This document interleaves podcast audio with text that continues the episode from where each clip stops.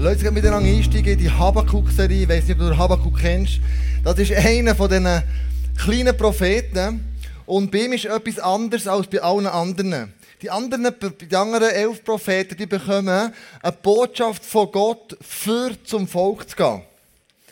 Beim Habakkuk ist anders. Er bekommt eine Botschaft vom Volk und geht mit dieser Botschaft zu Gott. Das ist genau der umgekehrte Weg, als normalerweise ist. Und er hat gelebt in einer Zeit, bevor ähm, das Südreich ähm, von den Babyloniern ist erobert wurde, so 600 vor Christus.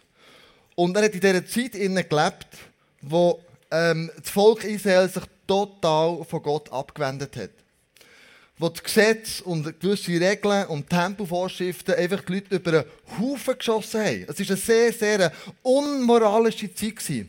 Du kannst sagen, es ist wie heute. Es hat keine Rechte mehr gelten, jeder mit jedem, kreuz und quer, links und rechts spielt überhaupt keine Rolle. Und er geht zu Gott mit dieser Not, die die Menschen ihm sagen. Und er bekommt eine ganz spezielle Antwort von Gott auf das her. Das schauen wir heute zusammen an.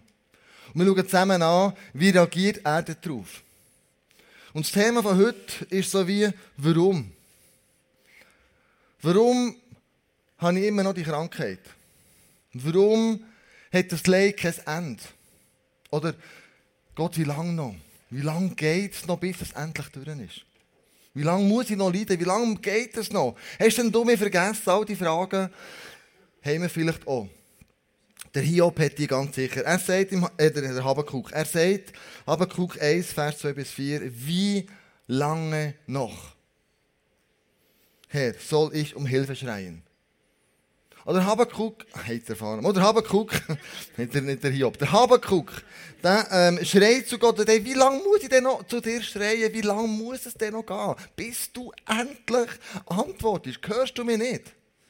Um mich herum herrschen Zerstörung und Gewalt schreie ich, zu, schreie ich dir zu, doch du greifst nicht ein.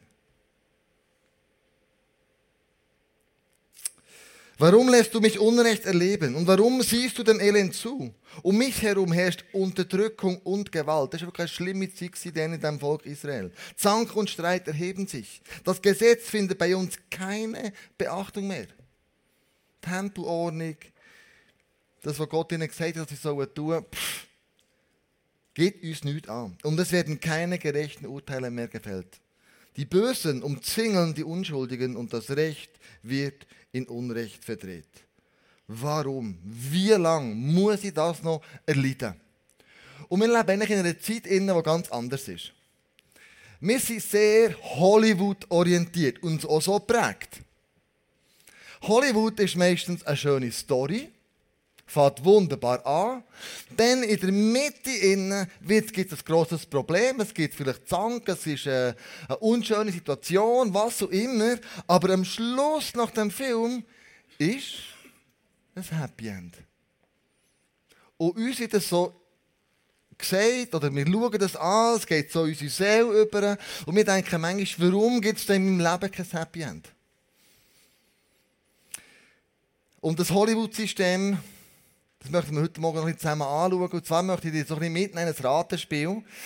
Und ähm, das Ratespiel geht folgendes. Du wirst ein paar Emojis sehen und ihr dürft Leute laut rausrufen, um welchen Hollywood-Streifen das äh, hier sich handelt. Was ist das? Yeah, Fast and Furious, so gut. So gut. Gut, das nächste. Ja, Eiskönigin oder Frozen, ganz genau. So gut, die zwei Schwestern. Oh, das da. Yes, Flucht der, Karib äh, Fluch der Karibik, Pirates of Caribbean, genau. Yes, einfach, Titanic. Titanic, genau. Also was die dort weiss, weiss ich auch nicht, was die macht dort. Ganz eine. Das ist mir klar, alles andere, aber das dort Ah, oh, natürlich, der, der geht Junger, gell? Der, der, sie bleibt alleine noch übrig. Danke, Anja. Tanja hat das gemacht, die hat gesagt, ich mache mir irgendetwas so. Dann das letzte noch, oder das gibt was anderes. Yeah. James Bond schüttelt oder gerührt, oder? So gut. Die drei Frauen kenne ich leider auch nicht. Das Dschungelbuch, Mogli. Ganz genau. Und sind sicher, haben wir noch einen? Ja, da, da noch. Herr der Ringe, ganz genau, Herr der Ringe. So gut. Bei Habakkuk, bei Habakkuk gibt es keine Hollywood-Streifen. Bei Habakkuk gibt es kein Happy End. Und in den 20 Jahren, als ich das ISF mache, sind immer wieder Fragen an mich hergetragen worden. Fragen, die die Leute haben. Warum? Wie lange noch? Ich habe mal die Fragen so versucht zusammenzutragen. All die Fragen, die an mich sind, aber schlussendlich Fragen, die an Gott sind. Und ich möchte daran teilhaben, es haben Leute aus diesem Umfeld hier für Fragen an Gott.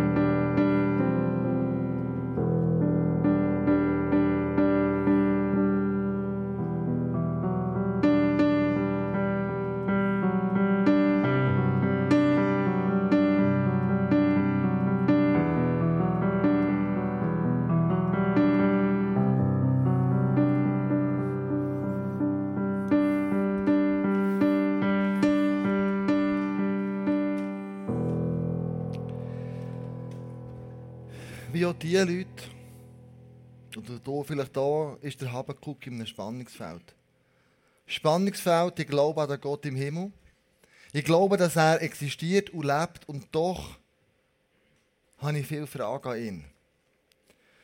Und Botschaft heisst so Massa. Und Massa heisst eigentlich eine Last bringen. Der Habakkuk bringt die Last der Menschen, die sie haben, zu dem Gott im Himmel. Und die Frage ist ja nicht, ob uns schlimme Sachen passieren. Wir leben in, in, auf einer Erde, wo schlimme Sachen einfach passieren. Geht uns so mit dem Joel. Und ich habe mitbekommen. Du hast selber sicher auch Geschichten, du merkst, da passieren dir schlimme Sachen. Die Frage ist nicht, dass sie passieren, die Frage ist, wie gehe ich damit um? Das ist die Herausforderung, die der Habakkuk und wir alle drinnen stehen. Und es gibt so wie zwei Stimmen in mir, wo ich darum ringe und den Kampf aufnehme und nicht, nicht aufgeben im Gebet, Gebet und andererseits aber auch einfach eine Umarmung von Gott möchte. Und sage, Gott, ich brauche deine Nähe, ich brauche deine Liebe, diese Spannung, die wir drinnen sind. Und weißt du, was Habakkuk heisst? Habakkuk umgesetzt heisst, Gott umarmen oder mit Gott ringen. Also der Name Habakuk ist in diesem Moment Programm. Der Name Habakuk sagt, es gibt Momente, wo ich mit Gott ringe, kämpfe. Und es gibt Momente, wo ich möchte umarmt werden wo ich in die Arme genommen werde, wo ich seine Liebe brauche. Und ich glaube, hier wird das christliche Bild wie ein bisschen durcheinander geschüttelt. Das Bild von, du hast vielleicht nicht, gut, nicht äh, äh, du hast nicht gut genug glauben. Das Bild von, wenn du mehr willst glauben, willst du gesund werden. Und das sind so Momente, wo du denkst, ah, das kann doch nicht sein, glaube doch. Und die Spannung mit dem Gott ringen, sich von ihm umarmen, dann kommt es dazu, dass man Gott irgendwann sagt, ich lage ihn an, weil er einfach nicht den Arm bewegt. Du hast schon das Gebetsanliegen aufgeschrieben auf die Karte. Wir haben das ganze Kirche dafür gebetet, es ist einfach nichts passiert. Und in dem Moment kippst du und sagst, ja also, hörst du mich überhaupt? Gibt es dich überhaupt? Und du fährst an Gott anzuklagen. Und einige Leute sagen, hey, du darfst Gott im Fall nicht anklagen. Uh, wenn er ist Gott, er ist heilig, er ist allmächtig. Gott darf doch nicht anklagen. Und dann denke ich mir, ja, aber lese doch mal die Bibel. Also das Alte Testament gibt es ein Buch, das heißt Klagelieder. Da wird nur geklagt. Ein Drittel der Psalmen ist Rachepsalmen. Da wird geklagt zu Gott. Hey, Menschen wollen mir Böses. Wenn du der Hiob liest, dann merkst du, hey, das ist krass. Wir dürfen mit unseren Klagen, mit unserer Zerrissenheit, mit unserem Zweifel auf jeden Fall zu Gott gehen. Und die Warum-Frage oder die Frage, hey Gott, wie lange noch, ist eigentlich eine Frage, wo du tief in deinem Herz an einen Gott glaubst, der herrscht. Sonst wirst du die Frage nicht stellen. Und das Verlangen hat Gott in dein Herz gelegt. Wir lesen im, im Prediger 3, 11, ins Herz des Menschen hat Gott den Wunsch gelegt, nach dem zu fragen, was ewig ist.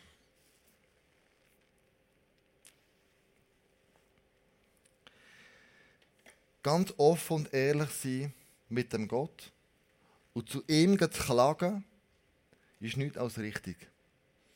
Er kann deine Klage handeln.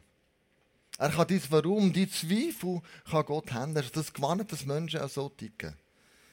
Und ich möchte so ein paar Phasen vom Christsein, oder mir drinnen stehen, ganz kurz zeigen. Von das in mir. Hm? Und wenn du gläubig bist, die erste Phase vom Christsein, meistens gibt es einen mega Aufschwung. Du erlebst Wunder, du verstehst Gott, du hast Geldwunder, du hast Heilungswunder. Da passiert extrem viel auf dem Weg, wo du mit Jesus, du ganz frisch unterwegs bist, mit ihm unterwegs bist. Also mega, mega cool. Du fährst in die Stadt am Donnerstag am Abend, Abendverkauf. Es hat, alles ist voll mit mit da gibt es nie einen Parkplatz. Du machst ein Gebet und bam, vor dir raus fährt äh, ein Jaguar und du kannst rein und du kannst ähm, parken. Irgendwann äh, über, über all die Jahre, du nicht oben bist, warum auch immer,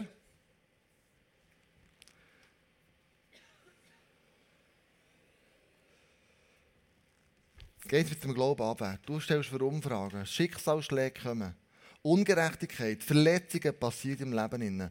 Und du bist hier und du sagst Gott, hey, warum?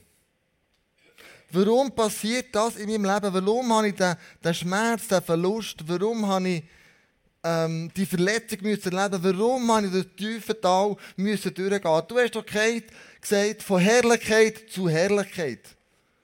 Aber über das Zu hat niemand geredet. Immer nur das hier. Aber der Weg hier zwischendrin ist nicht ganz einfach. Und du lebst Gegenwind im Alltag, an deinem Geschäft, dort wo du bist.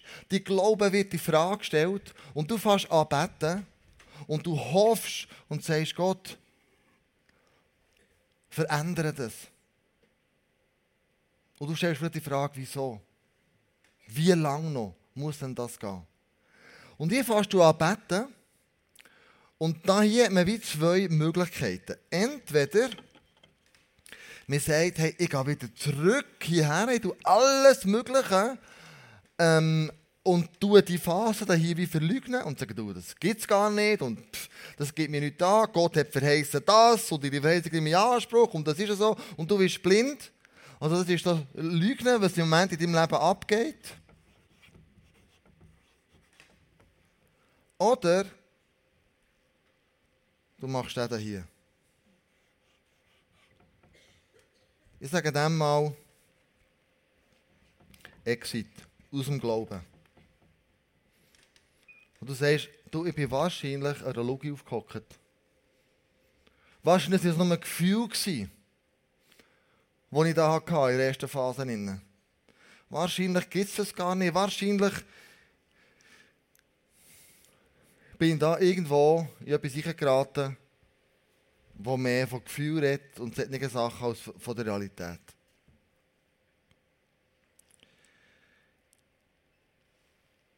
wenn du aber hier drinnen bist und du bettest und du flehst Gott an, wie das der Habakkuk macht, passiert Folgendes. Es wird noch schlimmer.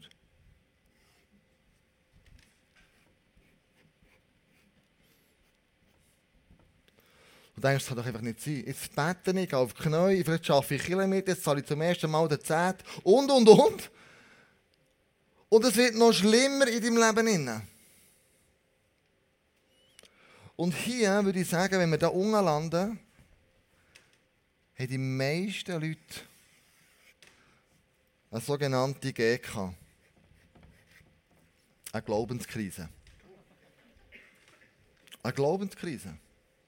Und eine Glaubenskrise ausgeführt auf das Folgende. Und zwar, wenn wir doch sagen, wenn Gott allmächtig ist, wenn Gott gut ist, wenn Gott gerecht ist, warum schreitet er denn nicht ein? Und plötzlich kommt dieser Gedanke, was heißt, also erstens, wahrscheinlich scheint sich Gott für mein Leben nicht zu interessieren. Warum bin ich so lange krank, Gott? Warum hält er mich nicht? Warum hält er meinen Nachbar schneller, der mit Gott gar nichts am Hut hat? Du bist unfair. Gott macht nicht so viel, ist ein anderer Gedanke, obwohl er doch könnte. Warum wird eine Frau schwanger? Wo ein One-Night-Stand nach dem anderen hat und das Kind abtreibt und ich, wo Gott glaube und dafür bete, wir werden als Ehepaar einfach nicht schwanger. Und dann passieren Kinder über Kinder über Kinder über Kinder, das ist echt unfair. Oder ich, ich erlebe einen Bankrott, ich erlebe etwas, wo ich finanziell ganz schlecht dastehe. Und andere, die nicht an Gott glauben, die sind so erfolgreich. Gott, was ist nun los mit dir? Gott macht Sachen, die nicht fair sind. Warum kommt auf der Autobahn eine Familie, wo alle gläubig sind? Ist in einen Unfall verwickelt, wo sie nichts dafür können. Oder wird eine ganze Familie ausgelöscht auf der Autobahn und der, der den Unfall verursacht hat, der nicht einmal an Gott glaubt, kommt mit dem Kratzer davon. Das sind so Momente, in unserem Leben, wo wir Gott in Frage stellen. Wenn er doch allmächtig, wenn er gerecht ist, warum handelt er noch nicht? Warum greift er denn nicht ein? Und der Habakkuk merkt genau das Gleiche. Gott gibt ihm Antwort auf das Gebet, das er ganz am Anfang gesagt hat. Er sagt ihm, Seht euch, Habakuk 1,5, seht euch einmal unter den Völkern um. Ja, schaut genau hin und ihr werdet aus dem Staunen nicht mehr herauskommen, was ich noch zu euren Lebzeiten geschehen lasse. Würdet ihr nicht für möglich halten, wenn es andere euch erzählten. Denn schon bald lasse ich die Babylonier zu großer Macht gelangen. Dieses grausame und kampflos getriebene Volk Ihre Truppen durchstreifen die ganze Welt, reißen ein Land nach dem anderen an sich. Und dann wissen wir, dass Babylonier eingemarschiert sind in äh, Judäa und haben das Volk verschleppt. Also wir können in dem Moment, wo es schlechter geht, können wir sagen, ich gehe raus, Exit, ich tue Lügen, ich habe mega Angst. Oder du kannst machen, wie das der Habakuk macht. Der Habakuk, der sagt, ich laufe Gott nicht weg. Ich tue nicht lügen, wie schlimm die Situation ist. Ich habe keine Exit-Gedanken. Der Habakuk sagt einfach, ich warte.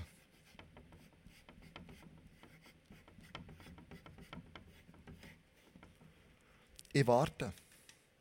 Ich warte, im Leid innen, im Wissen darum, Gott ist mit mir. Im Wissen darum, er geht mit mir durch das Leid durch.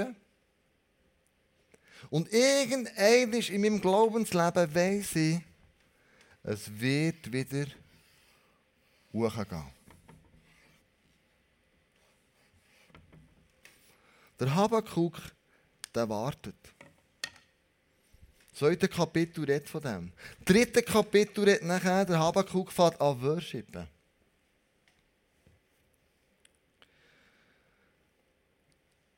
Warum lässt Gott so Sachen zu? Was ist seine Absicht dahinter? Und wenn wir die Bibel lesen, führt uns das irgendwo in Jakobusbrief Jakobus 1, 2 bis 4. Liebe Brüder und Schwestern, betrachtet es als besonderen Grund zur Freude, wenn euer Glaube immer wieder hart auf die Probe gestellt wird. Wenn ich Gefahr laufe, zu verleugnen, wenn ich Gefahr laufe, aufzugeben, wenn ich Gefahr laufe, einfach aus allem rauszugehen. Warum macht das Gott? Wir lesen weiter. Ihr wisst doch, dass er durch solche Bewährungsproben, dass ihr, ihr wisst doch, dass er durch solche Bewährungsproben fest und unerschütterlich wird. Diese Standhaftigkeit soll in eurem ganzen Leben ihre Wirkung entfalten, damit ihr in jeder Beziehung zu reifen und tadellosen, Übersetzungen sagen da, mündigen Christen werdet, denen es an nichts mehr fehlt. Also Gott lässt offensichtlich Leid zu unserem Leben, gibt in diesem Moment keine Antwort auf unsere Glaubenskrise, wo er sagt, ich bin nicht interessiert an deiner Performance, ich bin nicht interessiert an deinem Reichtum, ich bin nicht interessiert, wer du bist in dieser Gesellschaft. Ich, sagt Gott, bin interessiert an deinem Charakter.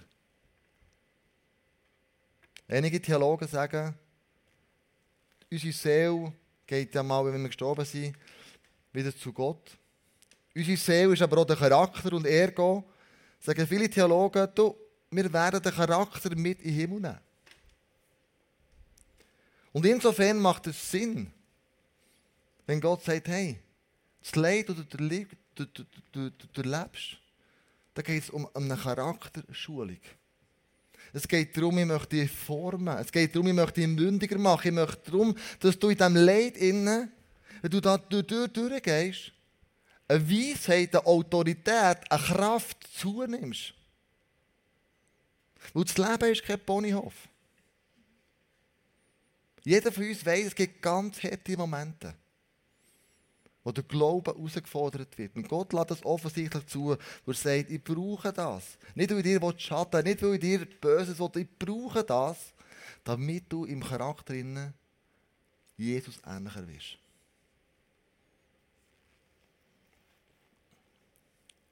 Und wenn man so in dem Leid innen ist, da gibt es viele Leute, und ich sage immer, das ist so ein bisschen ähm, so eine, eine Art äh, selektives Bibellesen so einzelne Verse rauspicken und dann das in die Welt rausschießen und, oder Leute anwerfen, die im Leid drin sind. Also da hörst du zum Beispiel so Reaktionen wie, vielleicht jemand, ist, jemand Krebs, jemand ist, ähm, äh, ist Mutter gestorben, jemand, äh, was immer es ist, etwas Schlimmes ist passiert und dann sagen Leute, schau, im Römer 8, 28 heisst, dass alle die, die Gott lieben, denen dient alles zum Besten. Das ist doch in dem Moment, wo du im Leben bist, mega unfair. Da denkst du, Mann, ja, logisch, aber was soll denn das? ist so ein selektives Bibellesen. Das sind Leute, die denken, ja gut, die sagen so mit anderen Worten, ja, Mut kommt gut, kommt gut. Äh, alles zum Besten dienen. Und so Sprüche können, wenn du in der Not bist, lieblos an dich hergetragen werden und es kommt Druck auf dich. Aber das Problem ist, dass wir mit einem Adlersystem Bibel lesen. Wir schauen wo gibt es einen guten Vers. Tack, stechen wir ab und ziehen raus. Aber wir müssen eigentlich weiterlesen. Der Vers 29, warum das so Gott steht, Römer 8, 28, und wir wissen, dass für die, die Gott lieben und nach seinem Willen zu ihm gehören, alles zum Guten führt, hat der Grund. Im Vers 29 lesen wir nämlich im Gesamtzusammenhang, denn Gott hat sie schon vor Beginn der Zeit auserwählt und hat sie vorbestimmt, seinem Sohn gleich zu werden. Das steckt dahinter. Damit sein Sohn der Erstgeborene unter vielen Geschichten, äh, Geschwistern werde. Es geht immer wieder darum, unser Lebensschuh auf der Erde Jesus ähnlicher zu werden. Jesus hat mal Gott nicht die Frage gestellt, aber er hat eine Frage ihm gestellt. Warum, mein Gott, hast du mich verlassen? Sogar Jesus hat gesagt, Jesus, Gott, warum bist du so weit weg von mir? Aber Jesus hat auch gesagt, schau nicht die Wille, äh, mein Wille, sondern die Wille soll geschehen. Also wenn wir Jesus anschauen und wir sagen, wir als Kind, als Bern, du als einzelne Person, du willst Jesus ähnlicher werden, dann schau Jesus an. Du nicht selektiv die Bibel lesen, sondern lies das ganze Kapitel und überleg dir, was hat jetzt Jesus da genau gemacht? Was hat er gesagt? Wie hat er sich dabei gefühlt? Das können wir erahnen. Was hat er ausgelöst bei den Leuten? Was hat er hinterlassen? Der Hiob ist wie Jesus mega durch das tiefe Tal durchgegangen. Hat alles verloren. Den ganzen Besitz, die ganze Familie, all seine Kinder. All seine Kinder. Und er hat ein paar Freunde gehabt, die versucht haben, hinzuhängen Fragen. Aber Hiob, wenn es dir so schlecht geht, was hast denn du gesündigt? Was hast du gepostet? Und Hiob sagt nichts. Er hat Gott angeklagt, aber er ist an Gott dran geblieben. Der Hiob hat vielleicht eine Glaubenskrise gehabt. Aber er hat keine Exit-Gedanken gehabt und hat seine Situation nicht verleugnet. Der Hiob hat jetzt bei Schmerzen auch gewartet. Und als er durchgebrochen ist, sagt er einen ganz bekannten Satz. Bisher kannte ich dich nur, meinte Gott, vom Hören sagen. Doch jetzt habe ich dich mit eigenen Augen gesehen. Der Hiob hat im Warten inne eine Tiefe, in seinem Schmerz, in seiner Verletzlichkeit, in eine Tiefe von Gott erlebt, die er ohne das auch nicht durchgemacht hat. Plötzlich hat er Gott gesehen.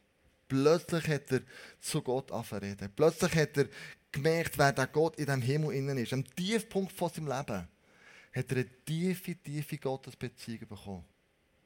Er hat die Situation nicht gelügnet. Er hat keine Exit-Gedanken gehabt. Er hat gewartet. Wüstenzeiten sind ganz normal. Die kommen in unserem Leben. Aber die Frage, die ich mit dem verbinde, ist, wie gehe ich um? Und irgendwann ist nach dem Warten kommt es zu einem Worship.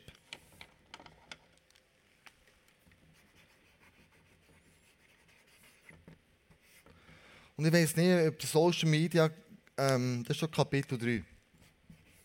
Und wir noch zusammen anschauen. Aber Social Media, ist das wird auch gelesen, es gibt eine Kille, es gibt einen Ort in Amerika, wo als Kind ganz schwer krank ist.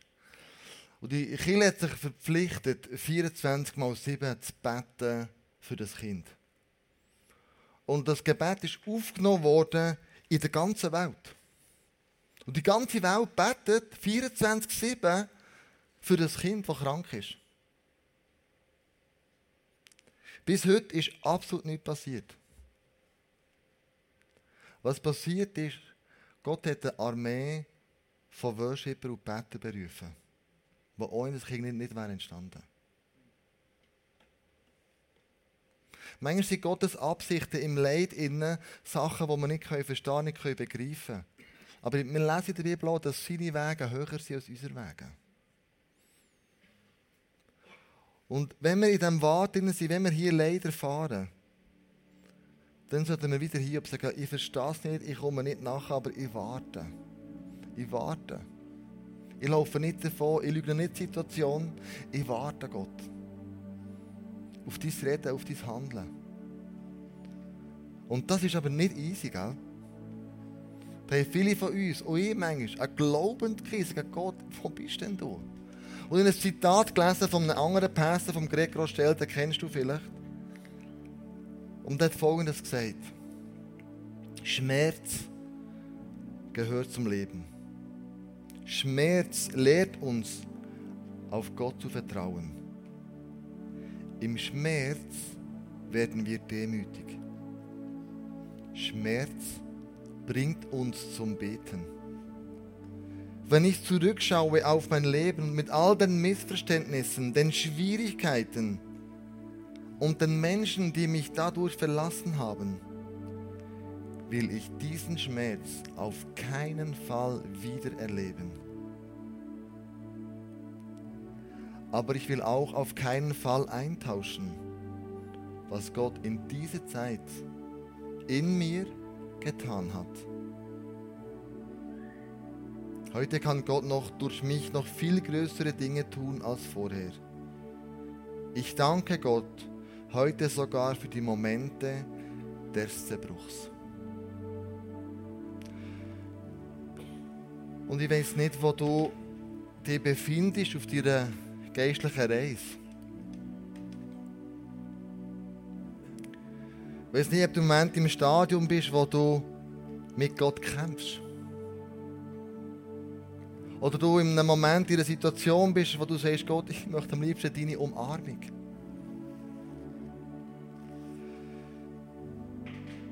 Aber Gott sagt dir auch im Psalm 23, ich komme als guter Hirt mit dir durch das dunkle Tal.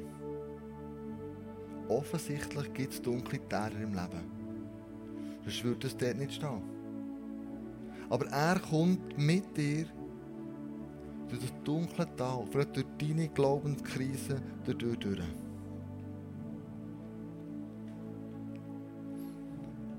Und Jesus, wo die Leute fortlaufen, Exit-Gedanken weggehen von ihm, fragt er seine Jünger, wollt ihr jetzt auch noch weggehen? Und seine Jünger sagen, Jesus, wo sollen wir denn hergehen? Denn du bist der, der Wort vom ewigen Leben hat.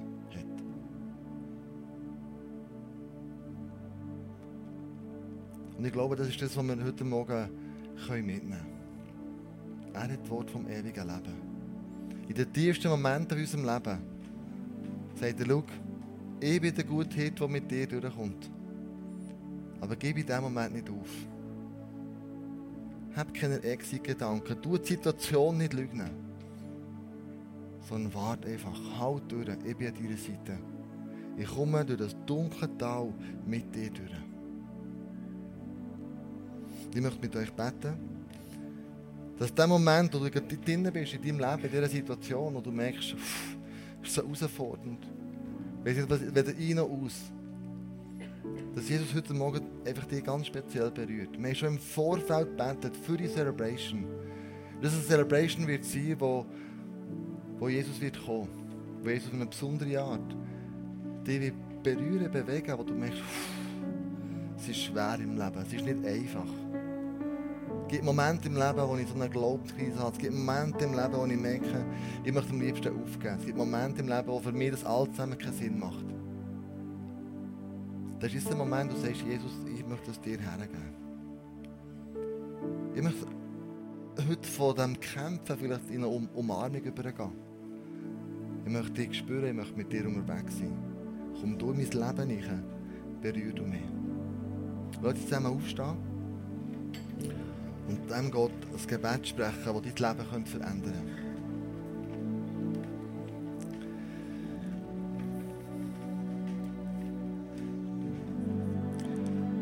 Vater.